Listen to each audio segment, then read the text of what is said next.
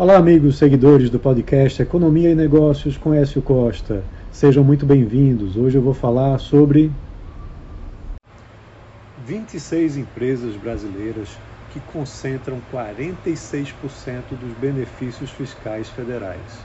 A Receita Federal divulgou os dados para 2021 em relação aos principais eh, recebedores de benefícios fiscais federais. São 26 empresas que receberam cada uma ao menos um bilhão de reais em benefícios fiscais do governo federal em 2021, totalizando um montante de quase 100 bilhões de reais em impostos que não foram arrecadados, né, segundo dados da Caixa Preta das Renúncias Fiscais que foram abertos esse ano pela Receita Federal. Os números de 2022 ainda não foram divulgados mas devem trazer ainda mais informações. Os benefícios fiscais totais em 2021 foram de 215 bilhões de reais. 24 mil organizações foram contempladas com as isenções de impostos. E essas isenções se referem a impostos federais, como IPI, Imposto de Importação, PIS, COFINS e deduções com benefícios ligados ao ProUni a Zona Franca de Manaus, isenções por atuação na Amazônia e também no Nordeste, dentre outros.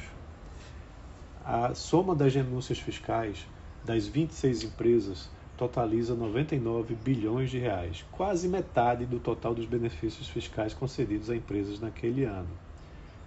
É importante entender né, como que isso se dá, até por conta da reforma tributária que está vindo por aí. Esses dados são só uma parte dos benefícios fiscais. Eles não incluem, por exemplo, benefícios estaduais, como isenções ou reduções de ICMS. É, o governo vai abrir mão de arrecadar 641 bilhões de reais em impostos em 2023, segundo a Unafisco, que é a Associação Nacional dos Auditores Fiscais da Receita Federal do Brasil. Então, as empresas com os maiores benefícios foram a Petrobras, com 29 bilhões de reais, a Vale, com 19 bilhões de reais.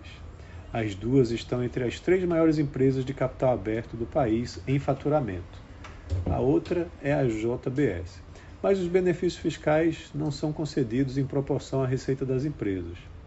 Para ter direito às isenções, a empresa precisa se enquadrar em alguns requisitos setoriais, né, de tipo de operação ou está localizada em alguma região favorecida pelos incentivos.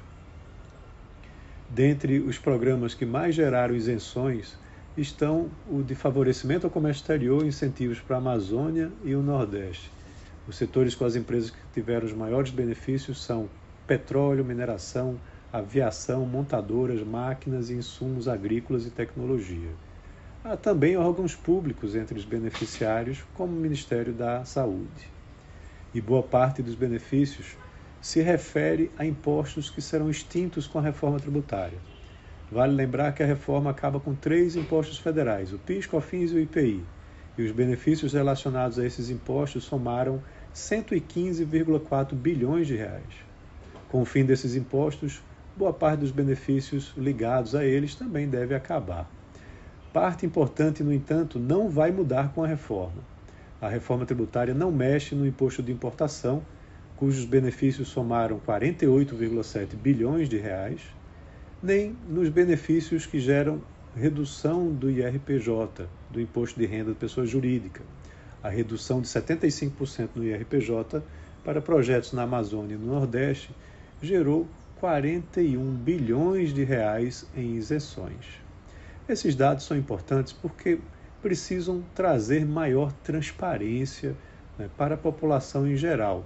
Né? São benefícios que são concedidos setorialmente e é preciso constantemente estar sendo analisado né, qual o retorno que esses benefícios trazem para a região, para a economia né, e para o crescimento da nossa economia.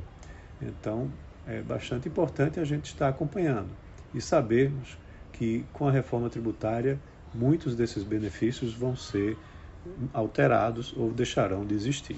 Então é isso, um abraço a todos e até a próxima.